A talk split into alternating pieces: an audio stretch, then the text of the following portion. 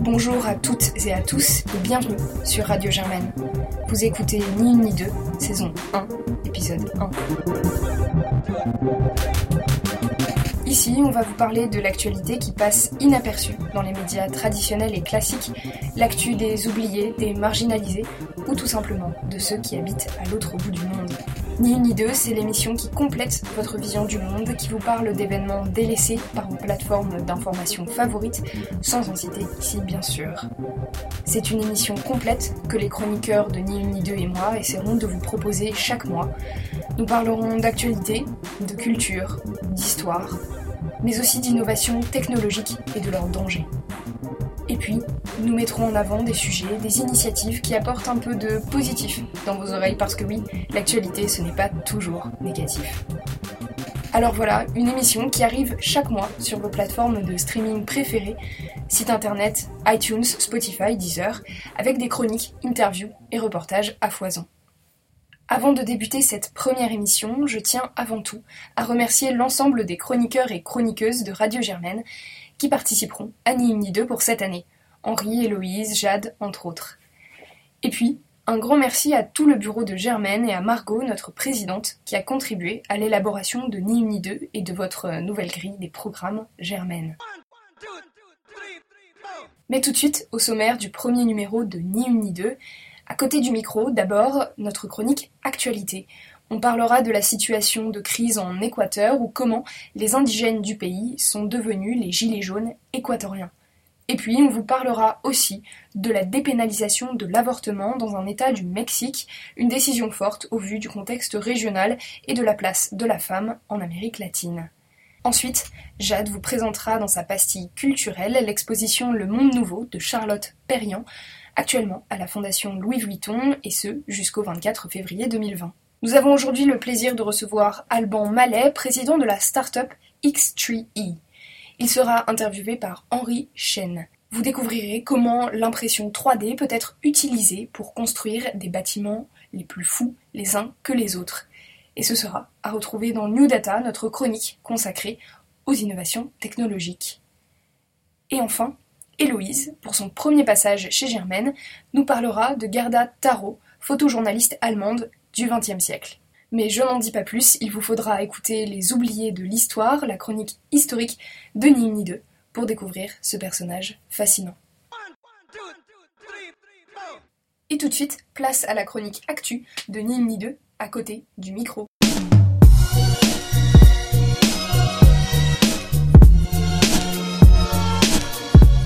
Aujourd'hui, on a choisi de vous parler de la crise institutionnelle, politique, sociale en Équateur. Tout a commencé le 3 octobre dernier quand l'État annonce une hausse des prix du carburant de 123%. Alors, pourquoi une telle hausse? Il faut savoir que le pétrole équatorien était auparavant subventionné par l'État. Les Équatoriens n'en payaient donc que la moitié et l'État finançait les 50% restants. Mais au début du mois, le président Lénine Moreno a décidé de stopper cette subvention. Mais là encore, quelle en est la raison? Le président a en effet obtenu un prêt de 10 milliards de dollars en février dernier auprès du FMI, de la Banque mondiale, de la Banque interaméricaine de développement et de l'Agence française de développement. Alors forcément, ça fait beaucoup de monde à qui on doit de l'argent et depuis, le chef de l'État essaie de réduire les dépenses publiques un peu partout. Il y a par exemple eu des restrictions salariales, des congés supprimés dans la fonction publique ou encore une baisse d'impôts. Mais seulement pour les capitaux sortant du territoire. À l'annonce de cette hausse des prix du carburant, le soulèvement ne se fait pas attendre dans le pays. Les opposants politiques à Lénine Moreno, les partisans de l'ancien président Rafael Correa, les chauffeurs routiers, mais surtout les indigènes, tout le monde s'en mêle et tout le monde est concerné. Un mouvement donc assez similaire aux Gilets jaunes français dans son déclenchement. Tout de suite, des violences et des heurts ont lieu dans l'ensemble du pays, mais leur épicentre est la capitale Quito. Toutes les routes sont bloquées, les puits pétroliers d'Amazonie ont arrêté de fonctionner pour la plupart. L'Équateur a déjà dû réduire sa production pétrolière de 70% pendant la crise. Le 7 octobre, des images chocs arrivent d'Équateur. Des manifestants ont réussi à s'infiltrer dans l'hémicycle de l'Assemblée nationale. Ils ont en fait forcé l'immeuble de la Contrôleria générale, l'organisme qui contrôle la fonction publique équatorienne. Le bilan aujourd'hui de ce soulèvement s'élève à 5 morts et 2000 blessés. Face à cette situation, le président Lénine Moreno a déclaré l'état d'urgence, instauré un couvre-feu dans certaines zones et a déplacé la capitale à Guayaquil. Moreno dénonce aujourd'hui une tentative de coup d'État de son prédécesseur.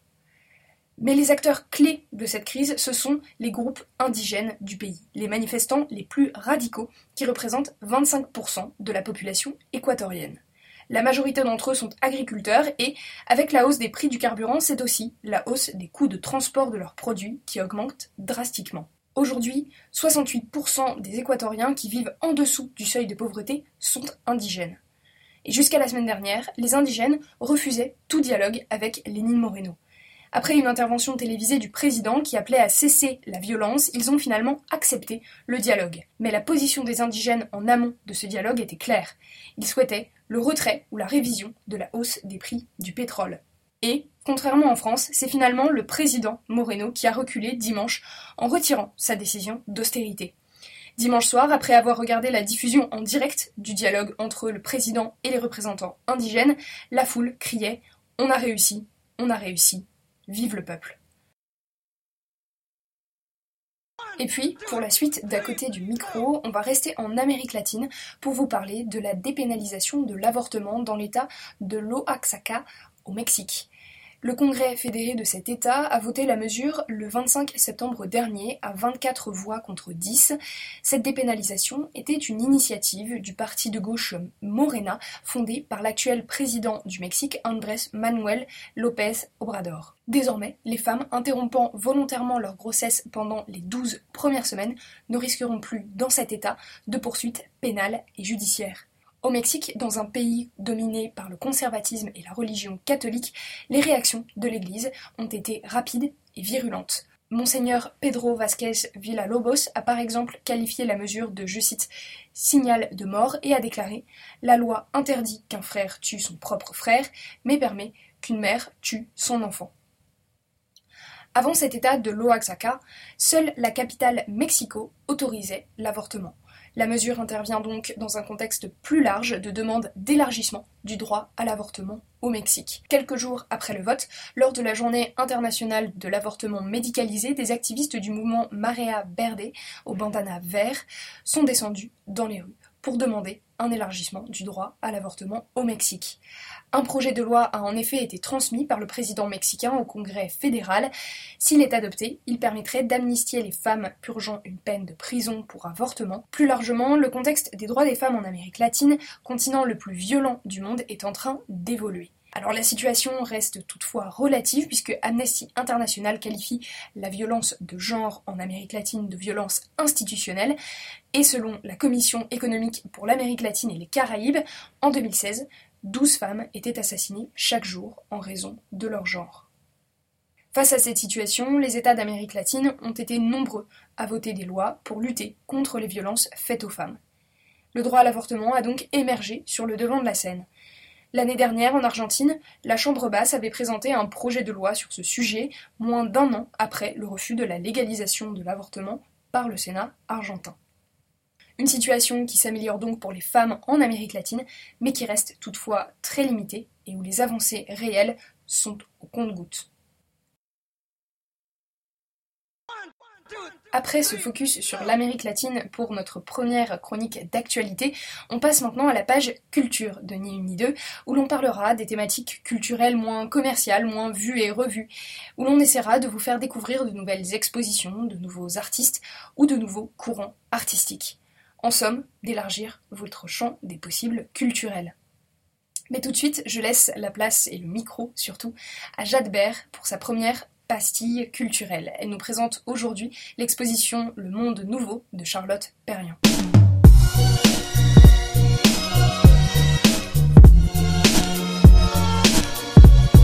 Merci beaucoup Mathilde pour la chronique d'actualité, en particulier sur la condition de la femme euh, qu'on a pu voir en Amérique latine. Maintenant, on va s'éloigner de ce de cette partie du monde pour rejoindre un peu plus euh, près de chez nous, c'est-à-dire euh, la ville de Paris, en particulier donc le, le, personnage de Charlotte Perriand que j'ai vu au cours d'une exposition la semaine dernière. C'est pourquoi je vais vous présenter voilà le Monde nouveau de Charlotte Perriand qui est présenté actuellement à la Fondation Louis Vuitton, exposition qui a commencé dès le 2 octobre, c'est relativement récent, et qui prendra fin le 24 février 2019.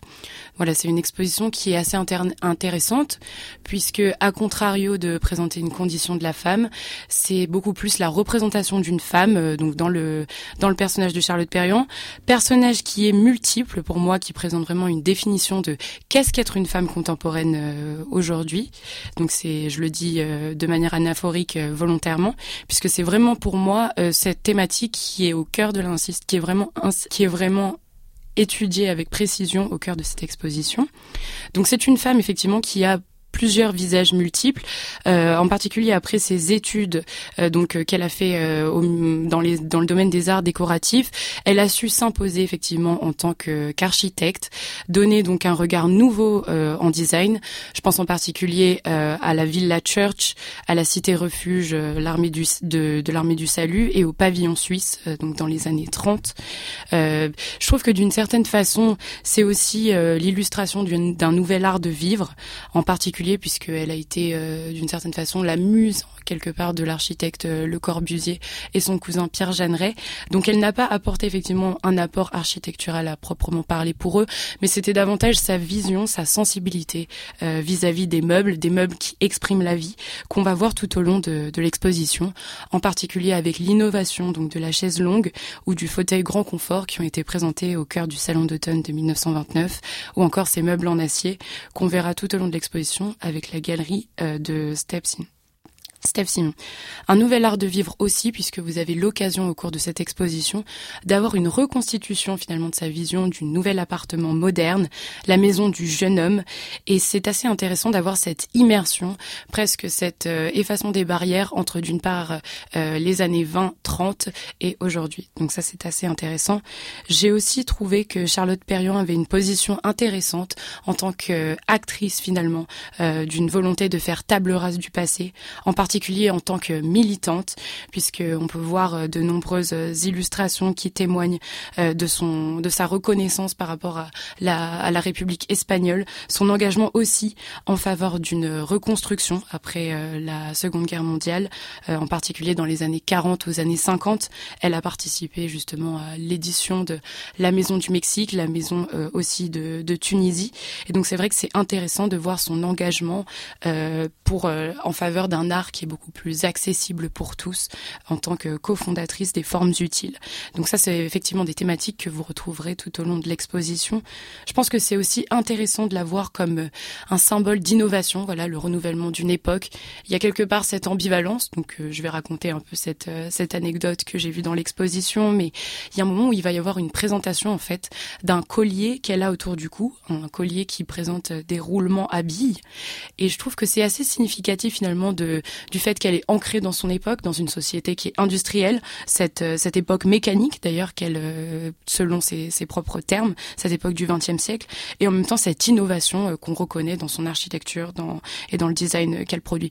Pour elle, finalement, la, la création ne, ne, connaît pas de formule, c'est une réinvention constante qui est un peu le fruit finalement de, de cette évolution temporelle. Et c'est ce qu'on va voir à la fin de l'exposition avec une architecture qui est conçue beaucoup plus dans une, une volonté de, de loisir en créant effectivement des maisons au bord de l'eau ou encore euh, des, des, maisons au centre, euh, des logements en fait au centre de la montagne qui font un écho à ses origines savoyardes. Donc j'ai trouvé euh, cette, cette ambivalence intéressante. Et enfin pour finir, je pense qu'il faut aussi s'interroger sur la deuxième partie qu'on pourrait voir par rapport au titre de l'exposition.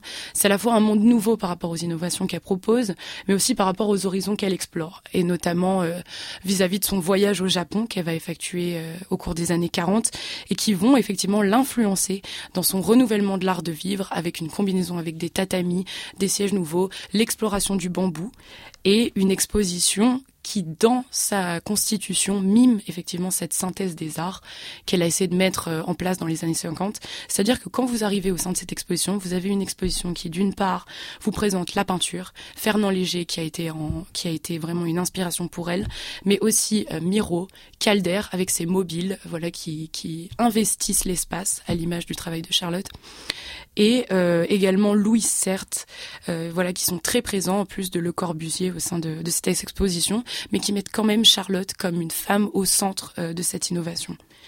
Donc voilà, afin de conclure cette pastille culturelle, pour moi, euh, l'élément qui m'a fortement marqué, qui est peut-être l'aspect le plus le, plus étonnant de, la, de, de, de cette exposition, c'est la, la reconstitution de la maison du thé de l'UNESCO en 1993 puisque on a une on a une reconstitution d'un espace euh, végétal, euh, une ambiance zen et qui mime vraiment véritablement cette expérience du Japon qui a transformé euh, l'œuvre de Charlotte à jamais. Et enfin, pour l'aspect peut-être un petit peu plus surprenant et je dirais négatif, euh, de l'exposition, c'est peut-être toute la partie sur euh, les croquis de la nature, du silex et des pierres. Personnellement, quand je me suis retrouvée dans cet espace, euh, je me suis dit mais qu'est-ce que je fais là? Est-ce que je suis en train de perdre mon temps? Je comprends pas vraiment pourquoi est-ce qu'on passe d'un espace qui privilégie l'architecture et le design à la nature. Et en fait, finalement, quand vous réfléchissez et que vous vous posez la question sur l'apport véritable de ces croquis, vous comprenez qu'en observant la nature, Le Corbusier est Charlotte ont réussi à comprendre que pour faire de l'innovation en art, il fallait sortir de cette vision rectiligne de l'art. Il fallait sortir de ces lignes de courbe droite et c'est ce qui a donné finalement les caractéristiques du nouvel art et de l'art brut.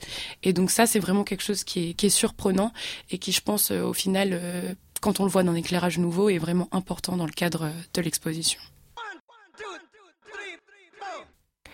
Merci beaucoup euh, Jade pour cette première euh, pastille culturelle pour ni une ni deux sur l'exposition euh, donc de Charlotte Perriand Un monde nouveau qui est donc à la Fondation Louis Vuitton du de quelle date à quelle date? Jusqu'au 24 octobre, 24 février, excusez-moi, c'est mieux, 24 février 2019 la condition de la femme, sa place dans la société, la création euh, sous toutes ses formes. Ça a l'air passionnant. On espère qu'on aura l'occasion d'aller euh, la voir. On va continuer à parler de euh, justement de création dans la suite de Nini 2 dans notre chronique technologique New Data où vous découvrirez tout au long de l'année les innovations qui pourraient bien révolutionner votre quotidien.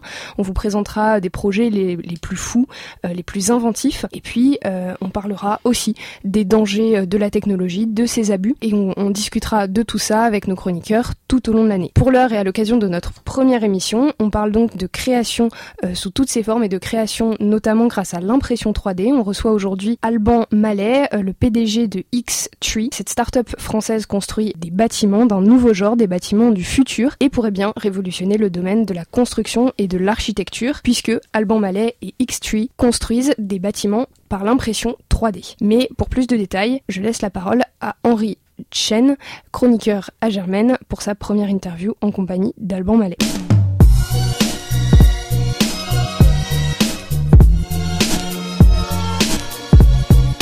Bonjour, Alban Mallet. Bonjour. Dites-nous un peu sur euh, votre organisation Xtree. Donc euh, Xtree est né il y a un peu plus de 4 ans, en janvier 2016, et on a monté la société à la fin de nos projets de fin d'études en architecture.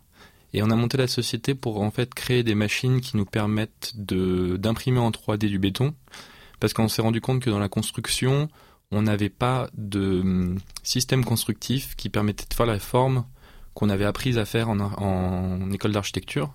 Parce qu'avec les nouveaux moyens de conception par ordinateur, on sait faire aujourd'hui des formes très complexes, mais aujourd'hui on se rend compte que la construction n'est pas adaptée pour faire ces formes, et donc on a voulu créer cet outil pour vraiment permettre aux constructeurs et aux préfabricants de pouvoir s'adapter et proposer aux architectes de nouvelles solutions constructives grâce à cet outil-là. Et c'est comme ça qu'on a monté la société.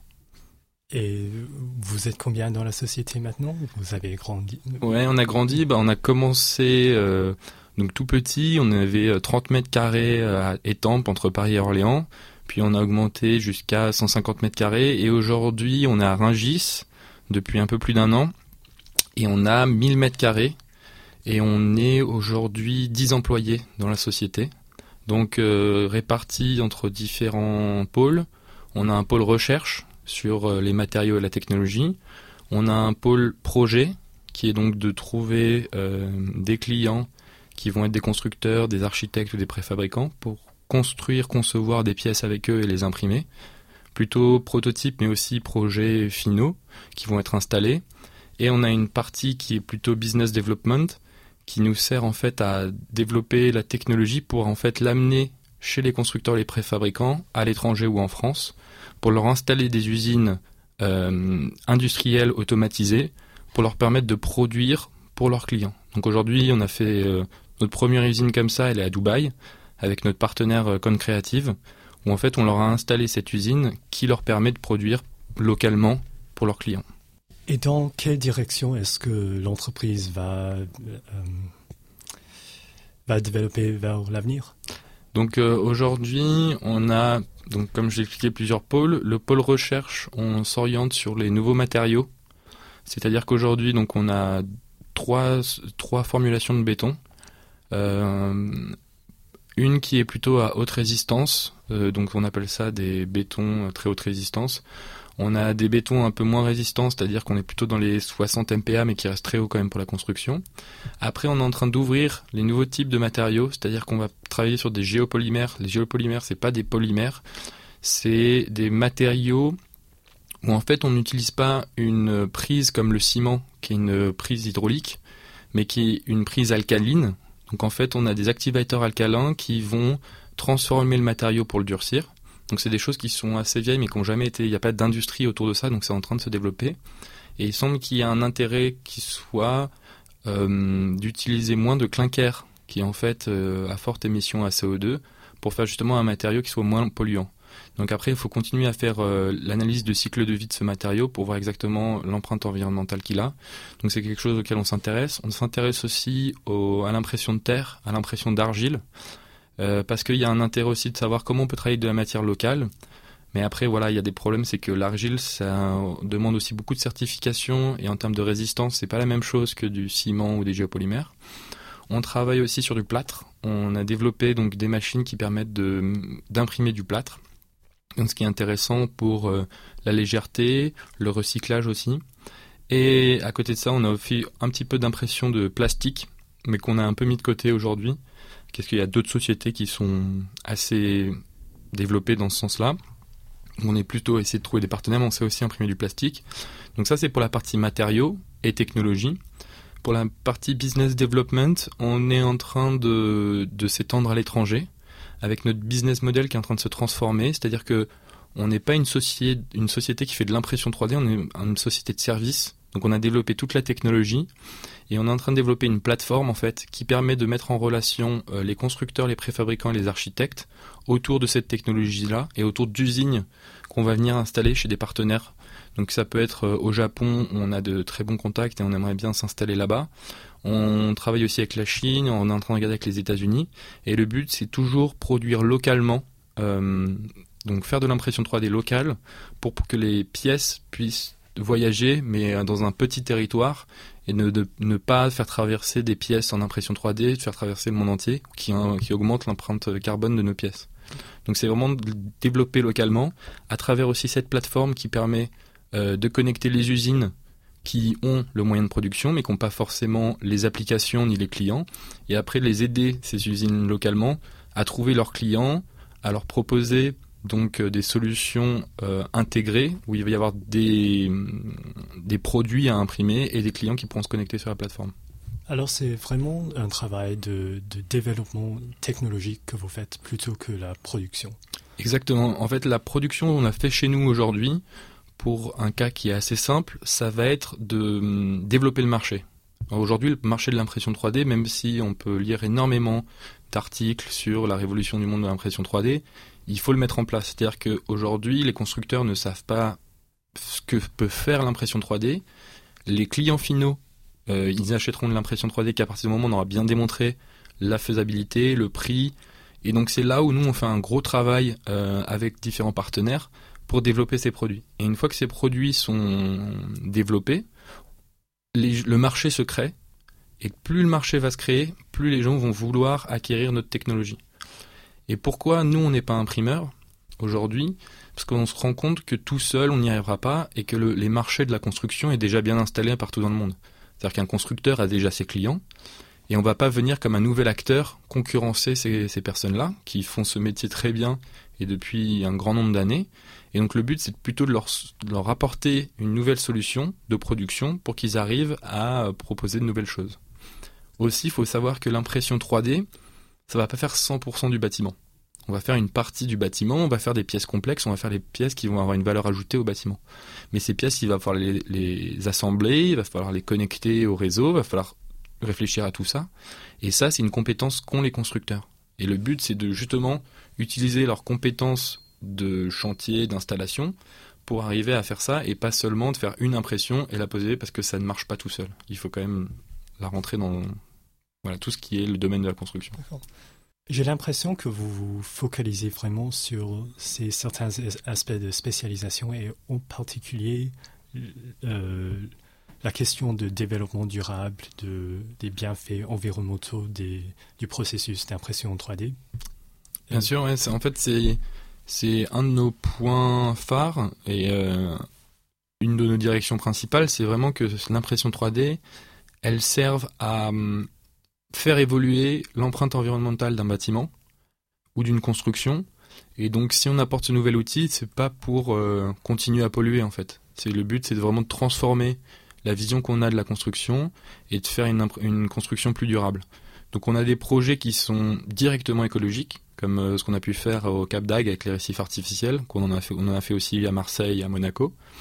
On a fait un arbre à chauve-souris euh, dans le sud de la France pour euh, ramener des populations de chauves-souris pour lutter contre des populations d'insectes qui peuvent envahir les, les régions viticoles. Et après, on a aussi une étape qui est plus du côté de la construction, comment diminuer les empreintes CO2 euh, des murs et de la construction, et comment rajouter aussi euh, une personnification de la construction, ce qui est, le pourquoi d'un architecte. Il construit pour quelqu'un sur un, environnement donné, et aujourd'hui il doit adapter en fonction de, voilà, du besoin local, euh, de l'environnement dans lequel il est. Et ça, c'est possible que si on a des outils comme l'impression 3D qui permettent de pas faire du standard, mais à chaque fois s'adapter. Et le but, c'est de s'adapter à un coût moindre que ce qu'il est aujourd'hui. Aujourd'hui, si on fait une adaptation et du sur-mesure, on arrive sur des prix qui arrivent euh, beaucoup trop chers. Et aujourd'hui, l'impression 3D, ça coûte pas plus cher de faire du sur-mesure que de faire du standard. Sur l'impression 3D, il faut bien se rendre compte que c'est du béton plus ou moins classique qu'on a reformulé. Euh, mais sur les résistances, on reste sur un béton. C'est-à-dire que euh, ce qu'on a travaillé sur le béton, c'est son imprimabilité, et sa capacité à se tenir très rapidement en mettant les couches les unes sur les autres. Après, on reste sur un matériau qui est très classique, qui reste du béton. Donc en termes de résistance, on a les résistances du béton. Il faut savoir que le béton, il travaille entre 15 euh, MPa, donc en mégapascal en compression, jusqu'à plus de 100 MPa. Et nous, on travaille dans cette gamme-là, et en fonction des projets, on va venir choisir le bon type de béton pour euh, le type de pièce qu'on va faire. Mais en termes de résistance, on va être égal à ce que euh, le besoin de la pièce. Ce qui est intéressant de voir aussi, c'est que aujourd'hui, quand on fait un mur, on vient remplir complètement le mur de béton, mais on vient pas le structurer euh, à l'échelle du mur. C'est-à-dire qu'aujourd'hui, quand on utilise des outils de calcul, on voit qu'un mur plein, on n'a pas besoin de le remplir de béton. le passage des forces dans un mur, il, crée des dessins qui ressemblent d'ailleurs à des choses euh, plutôt naturelles comme des arbres où en fait la matière est optimisée. Et grâce à l'impression 3D, on peut mettre moins de matière tout en gardant des résistances très fortes. C'est-à-dire qu'on va venir, si on fait un peu l'analogie avec l'os, l'os il y a plus de creux que de plein dans un os. Et c'est un peu la même chose avec l'impression 3D. On veut restructurer l'organisation de la matière à une échelle plutôt macro, parce qu'après il y a l'échelle micro qui est vraiment dans le béton, comment c'est formulé, mais à l'échelle macro, où est-ce qu'on va venir mettre le béton à quel endroit? Et là, ça va nous faire une pièce qui est très résistante, mais en mettant beaucoup moins de matière, pour euh, un béton qui aurait les mêmes résistances mécaniques si on coulait ou si on l'imprimait. On Et par exemple, est-ce que c'est envisageable euh, un jour de construire euh, des bâtiments qui ont été vraiment imprimés en 3D ou euh, ça serait un peu trop compliqué? Non, c'est bien sûr envisageable. Alors après, il y a deux grandes euh, familles Dans l'impression 3D, il y a des gens qui disent qu'ils vont imprimer des maisons sur site et qui vont sortir des maisons de terre. Et nous, on travaille sur de la préfabrication. Alors il faut bien se rendre compte que on, déjà une maison entière en impression 3D, on n'y croit pas, en termes, seulement en termes de coût. C'est-à-dire qu'aujourd'hui, si vous achetez une maison en préfa, les murs sont montés, ils sont assemblés, vous avez la maison, ça coûte X coûts. Ce coût-là, sur du standard, c'est des process industriels qui ont été mis au point depuis plus d'une cinquantaine d'années, voire plus. Et donc, c'est des process qui sont très efficaces et très peu coûteux. Par contre, c'est du standard. C'est-à-dire que tout le monde va acheter euh, son mètre, son machin, il va venir assembler, et, euh, et donc ça fait une maison pas chère. Par contre, toutes les maisons sont pareilles, il euh, n'y a pas de, valeur ajoutée. Et là où on pense, par exemple, on a un projet qui s'appelle le projet Plurial qu'on va faire en 2020. C'est cinq maisons, et ce qu'on fait, nous, c'est une combinaison entre de l'impression 3D et du classique. Parce que l'idée, c'est de garder des coups bas, donc avec de la construction classique, mais d'apporter par contre euh, du sur-mesure en impression 3D et rajouter de la qualité à ces maisons, que ce soit en termes d'isolation, que ce soit en fonctionnalité de la maison, et de faire une combinaison des deux. Et on pense aussi qu'il ne faut pas aller sur site, mais qu'il faut faire de la préfabrication, parce que quand on va sur site, il faut déplacer toutes les machines, refaire des zones de sécurité, euh, pour que le site soit sécurisé en termes de santé aussi et que en fait ça demande beaucoup d'énergie pour tout installer sur place pour construire seulement une maison. Parce qu'après, il faut tout redéplacer pour reconstruire une autre maison. Et nous, on pense qu'en préfabriquant, on peut, dans une journée, imprimer les parties de mur dont il y a besoin, et même dans la journée, on peut imprimer plusieurs types de commandes pour plusieurs clients et envoyer. Par contre, la seule contrainte de ça, c'est d'avoir pouvoir avoir assez d'usines localement pour pas faire traverser les pièces des centaines et des dizaines de milliers de kilomètres pour que la pièce traverse. Parce que sinon, là, on a un problème de coût de transport en émissions CO2 et même en termes de coûts. Et donc, il faut toujours travailler dans la région ou localement. L'idée. On, a parlé tout à l'heure de votre développement aussi euh, en Asie et euh, potentiellement euh, aux, États-Unis. Mm. et vous avez aussi mentionné quelques projets en France. Où est-ce que vous voyez aujourd'hui le, développement de, la structure plutôt à l'international? Ou est-ce que vous sentez une demande en France de la part des constructeurs, des architectes? Alors, on, développe les deux parties en parallèle. Euh, L'Europe est quand même très demandeur et pousse très fort sur l'impression 3D, que ce soit l'Allemagne, la Hollande, la Belgique, la France.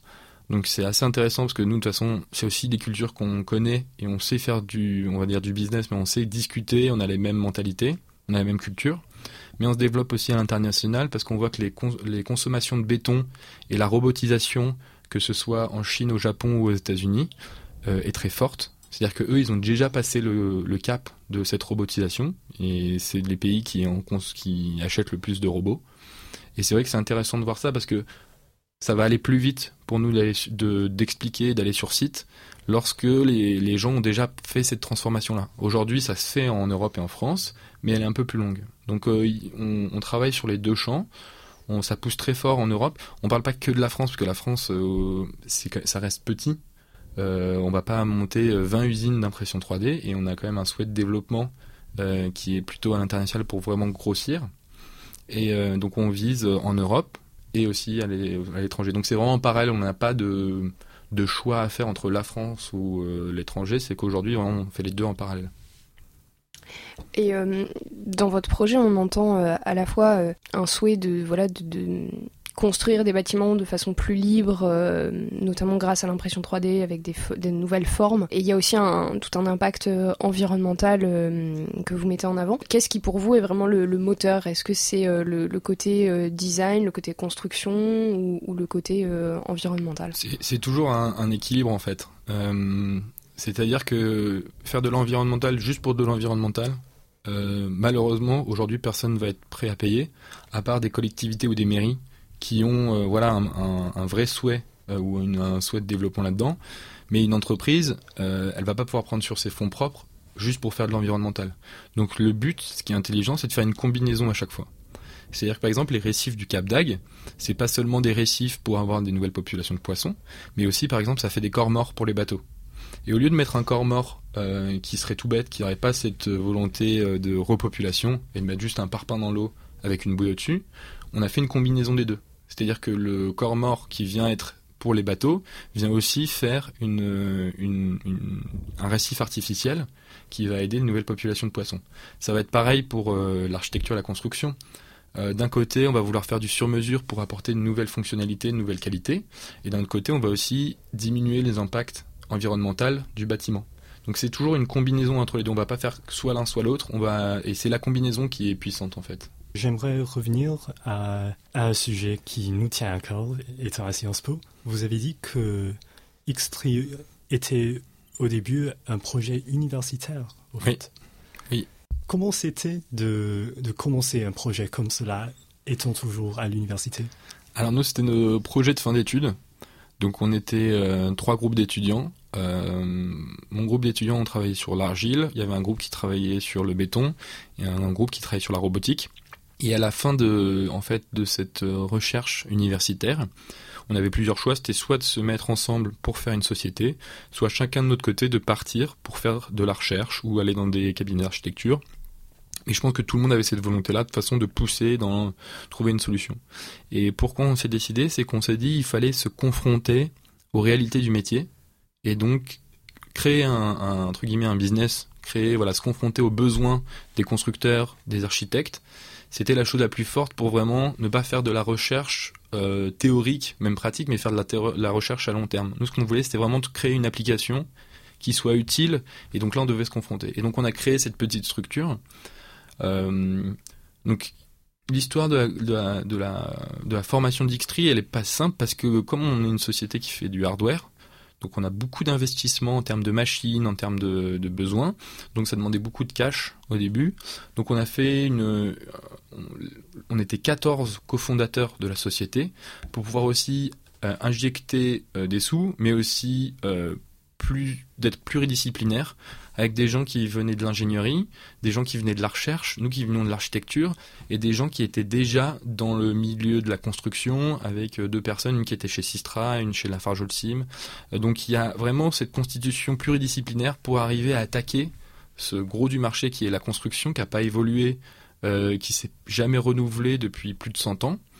Euh, et c'est là où voilà, on a mis la machine en route pour créer cette société. Donc après, voilà, c'est l'histoire de la start-up on a de la chance, on a un milieu porteur, on s'est pas trop trompé dans nos choix stratégiques, donc on arrive à continuer à se développer. Et après voilà, c'est le challenge de la startup à toujours euh, être motivé pour aller continuer d'évoluer et d'aller chercher euh, là où il y a un besoin. Pour les étudiants là qui écoutent, il va y avoir vraiment une transformation euh, du numérique dans la construction. Euh, on va plus construire de la même manière. Euh, les acteurs sont en train de changer aussi. C'est-à-dire que les constructeurs vont plus être que des constructeurs, mais ils vont changer. Les cimentiers vont aussi changer. Il va y avoir toute une reconstitution. En termes légal aussi, c'est en train de changer parce que la 3D, euh, quelles sont les propriétés d'un modèle 3D À qui ça appartient Qu'est-ce qu'on a le droit de faire avec Si on le modifie, si quelqu'un vient le modifier, euh, à qui ça appartient. Et il y a vraiment une vraie question euh, légale aussi autour de ça, qui est de savoir euh, comment on va faire de la propriété intellectuelle sur des formes qui sont changeantes. Parce qu'aujourd'hui, avant quand on faisait un bâtiment, donc il y avait un dessin manuscrit, donc après, voilà, on avait le bâtiment avec les systèmes constructifs, tout ça. Aujourd'hui, avec un robot qui fait de l'impression 3D, on vient modifier deux trois paramètres, la forme est complètement différente, mais par contre c'est le même principe. Et aujourd'hui, la structure juridique pour euh, la propriété intellectuelle, elle n'est pas en place pour défendre des choses comme ça. Donc il y a toute une nouvelle réflexion sur euh, légalement euh, à qui ça appartient, qu'est-ce qu'on a le droit de faire avec la 3D, mais c'est vrai aussi à plus petite échelle, on voit avec les petites imprimantes 3D, où il y a déjà des questions de propriété qui se posent.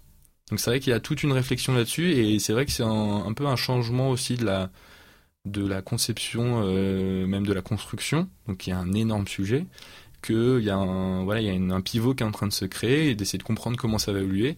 Et aujourd'hui, personne ne sait comment ça va évoluer, mais ça va évoluer et donc il va falloir mettre en place euh, les bons organismes aux bons endroits pour euh, voilà, essayer de réglementer un peu tout ça. Merci Alban Mallet et Henri Chen pour cette interview et bien loin des innovations technologiques que nous venons de mentionner, bien loin de notre actualité contemporaine à nous, retrouvons maintenant les oubliés de l'histoire, la chronique Histoire de ni deux.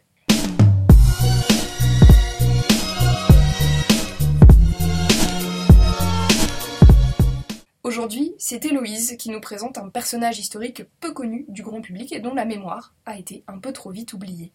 Il s'agit de Gerda Taro. Alors moi, je vais vous parler de guerre d'Espagne, parce que dès qu'on s'y intéresse un peu, on voit passer cette photo d'une jeune femme qui s'entraîne au tir dans un champ. Elle porte un béret républicain, elle a posé un genou à terre, et on peut sentir sa concentration rien qu'en la regardant. Mais ce qu'on a moins vu passer, en fait, c'est le nom de la photographe, qui s'appelait Gerta Pooril, et son nom professionnel, c'était Gerta Taro.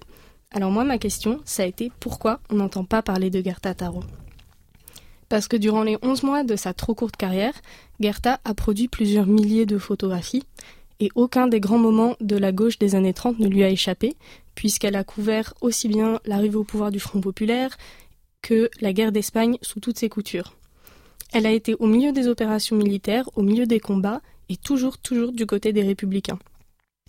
Ces clichés ont été envoyés à la revue belge qui s'appelait Le Soir ils contredisaient toujours la propagande nationaliste qui disait que la région était sous contrôle. En fait, avant d'être photographe, Gerta Taro était antifasciste. En 1933, elle avait fui l'Allemagne, qui était son pays d'origine, parce qu'elle avait été arrêtée pour distribution de tracts anti-nazis. Et quand elle est arrivée à Paris, elle a vivoté avec des travaux de secrétariat, et elle a surtout fréquenté les cafés et tous les lieux de rassemblement des militants de gauche. Son poste d'assistante dans une agence de photos l'a propulsée dans une carrière de photographe de guerre et en 1937, c'était une des seules à couvrir les événements de la région de Brunette. Alors pourquoi est-ce qu'on ne connaît pas cette pionnière du photojournalisme? C'est très simple, parce que le mari de Gerda Taro, c'était Robert Capa. Et ils se sont rencontrés à Paris, ils sont partis en Espagne ensemble, Robert Capa vendait déjà bien ses photos puisque Gerda Taro lui avait créé un personnage de photographe américain qui était donc beaucoup plus à la mode qu'un simple réfugié juif hongrois. Alors quand le couple signe ses photos Taro Capa, c'est le nom de Gerta qui est souvent retiré par les journaux parce que ça vendait moins. Et au plus fort des combats, il ne restait que Taro en Espagne puisque Robert Capa et ses autres compagnons étaient repartis à Paris. Mais euh, en voulant prendre l'ultime photo, Gerda Taro monte sur un char républicain qui tombe et elle est écrasée à 26 ans par ce char. Sa famille, qui était juive, a été exterminée pendant la Seconde Guerre mondiale et ensuite il ne restait personne pour rappeler à Kappa que la photo qu'il signe avait à l'origine été prise par sa compagne.